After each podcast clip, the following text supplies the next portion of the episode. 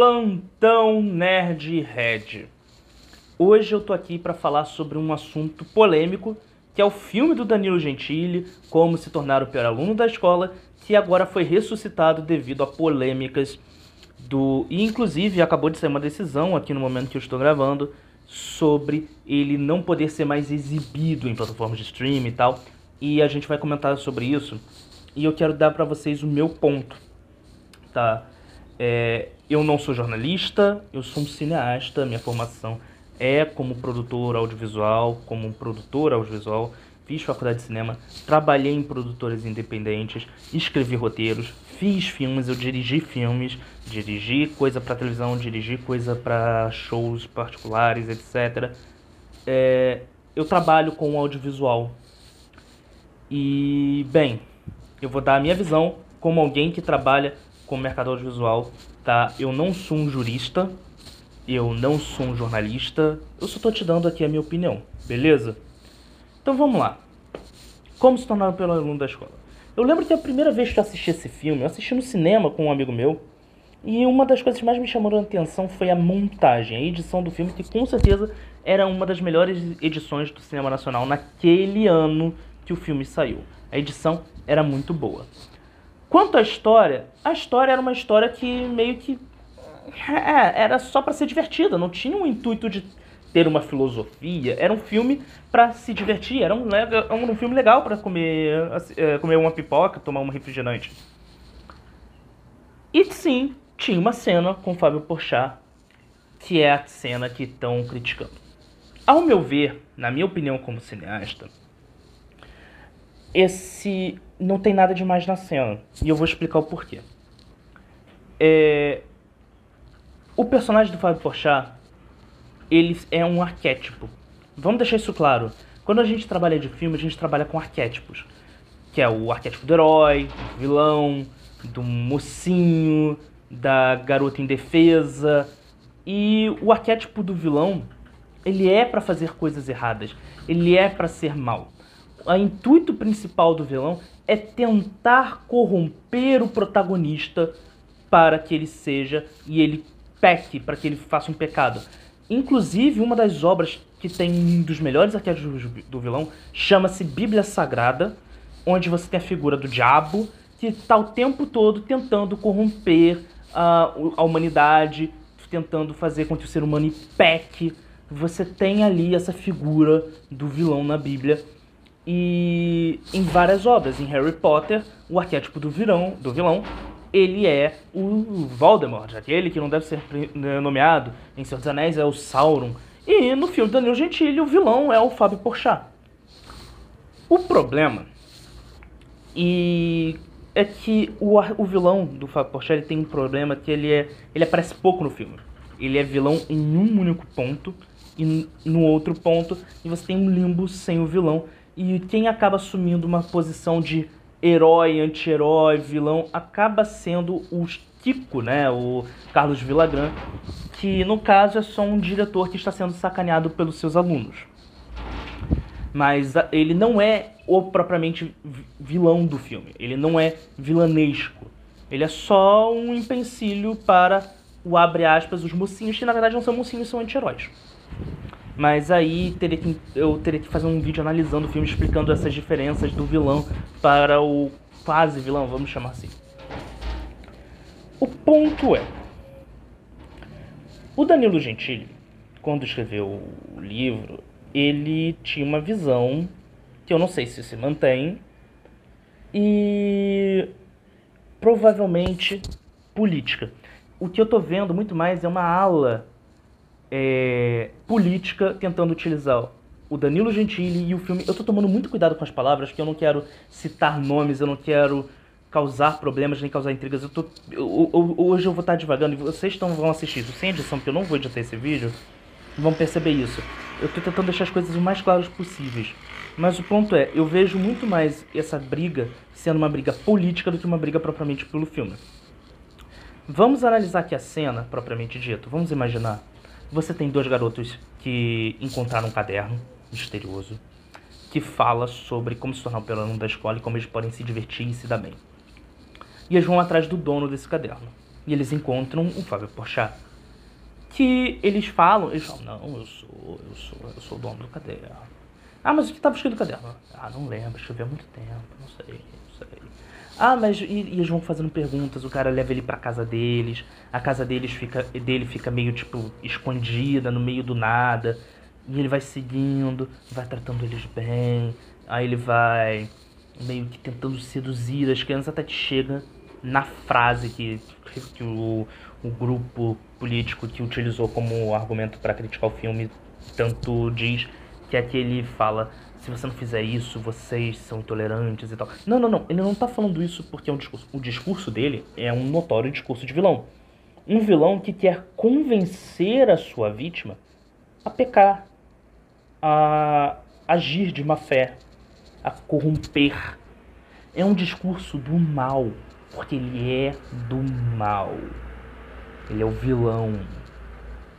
O maior problema para mim com o personagem do Porta já, que é o problema que eu tive com o filme, que eu sempre tive a ter com o filme, é o fato de no final dar a entender que ele se deu bem. Os vilões não são para se dar bem, mas no final do filme dá a entender que ele se deu bem. Isso pode ser dado como uma virada cômica porque você espera que o vilão se dê mal e quando ele se dá bem, você pode achar isso engraçado. Só que a forma que foi construída, ela foi uma forma burra. Eu digo isso, ela foi uma forma burra. Isso significa que o filme faz apologia à pedofilia? Não, não faz.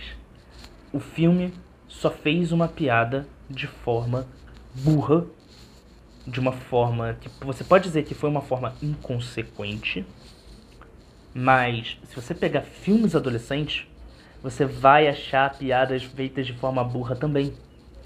Vamos pegar a franquia American Pie.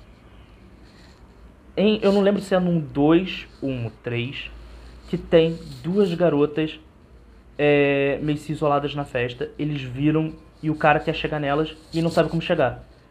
E aí alguém vira para ele, eu acho que é o Stifler, e diz: dá cerveja para ela. Quando ela ficar bêbada, ela vai ficar facinho para você pegar.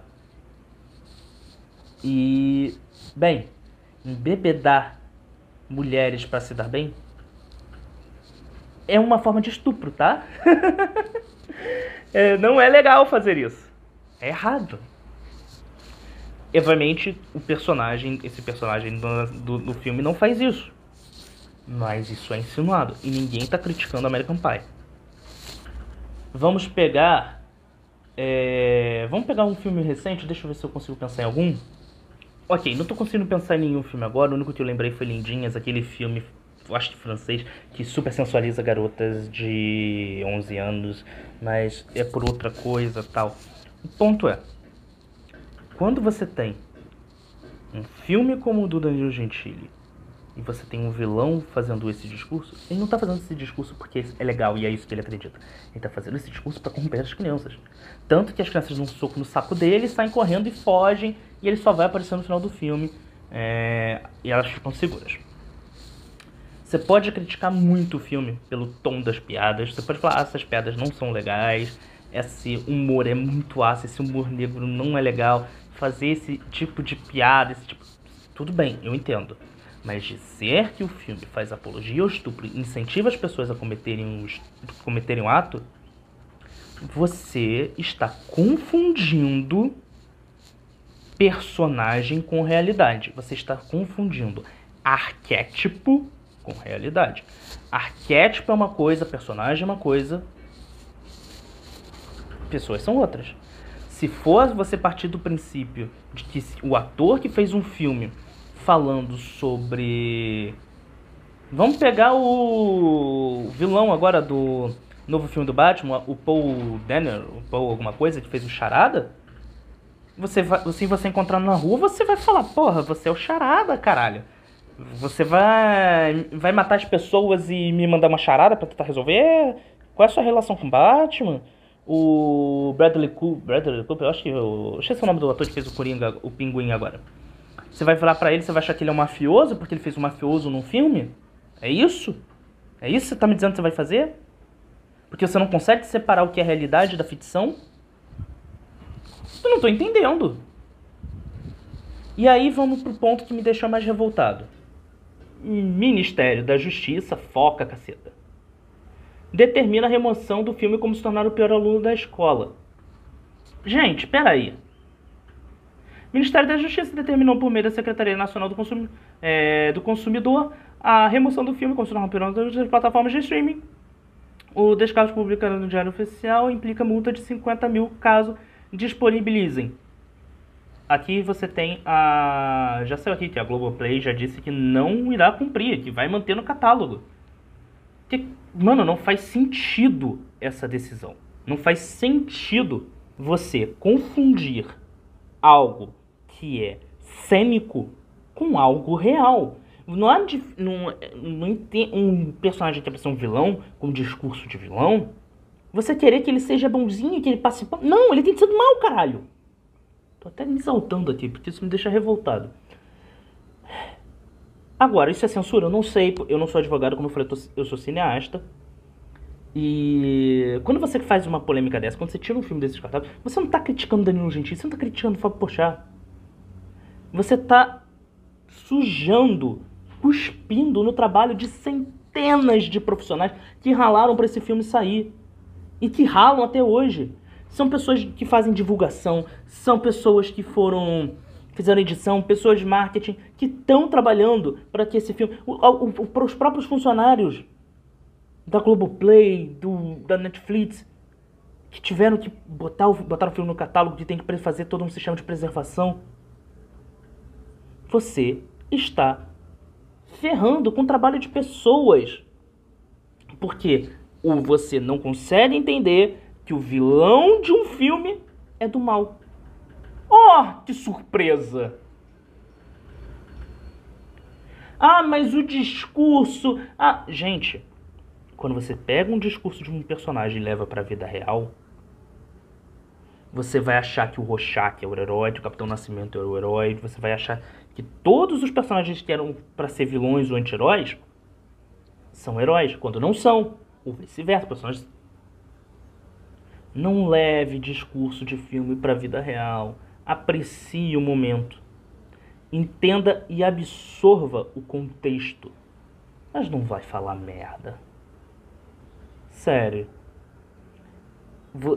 Toda você percebe que quem está fazendo esse tipo de comentário são pessoas que não pararam para pensar um segundo antes de falar besteira. É só pensar, é só refletir. Falar, hum, esse personagem do Porchat, nossa, ele parece do mal. Nossa, será que ele é o vilão? Ele é o vilão! Ah, agora tá entendido. Se essa decisão se manter, e o filme continuar se mantendo, Globoplay, o pessoal se sumir, beleza. Mas todo filme que tem um vilão e tem discurso de vilão tem que sair do catálogo também. O que inclui filmes de super-herói, filmes sobre política, filmes bíblicos. Tudo tem que sair, a jurisprudência, não é isso? Uma decisão de um juiz tem que acarretar para tudo, não é isso? É assim que funciona a justiça? Não sei. Não sou advogado. Que não faz sentido. Tem filmes com discurso tão pior e que as pessoas passam pano. Tanto filme com, com discurso problemático, as pessoas passam pano. Só porque foi feito por uma aula de pessoas. Aí tudo bem. O filme é uma comédia. O filme é feito para você rir. Se você não gosta da piada, você não gosta do contexto, se você não gosta do meu jeito, aí é uma coisa. Você pode criticar o filme por não ser engraçado o suficiente. E aí eu te dou todo o meu apoio. Mas agora, fazer toda uma problemática porque o vilão foi mal, porque o vilão tentou fazer um ato e corromper crianças por um mau caminho e abusar da sua influência por isso, você não está criticando o filme, você está criticando um personagem, seu discurso de uma forma burra. Meu nome é Hugo Montaldi. Eu espero não ter que fazer mais vídeos sobre esse. Isso foi só um desabafo e, uma, e comentários sobre a polêmica. Obrigado se você assistiu até aqui. Eu não vou editar isso. Então, você é um guerreiro para assistir até aqui. É, eu não vou nem pedir inscrição nesse vídeo, porque esse não é o tipo de conteúdo que eu faço aqui no meu canal no YouTube. Então, é, se inscreva só se você quiser, porque, sinceramente, esse vídeo é só por um desabafo mesmo. E eu não sei nem se eu vou deixar muito tempo no ar. Obrigado por assistir até aqui, um forte abraço e tchau.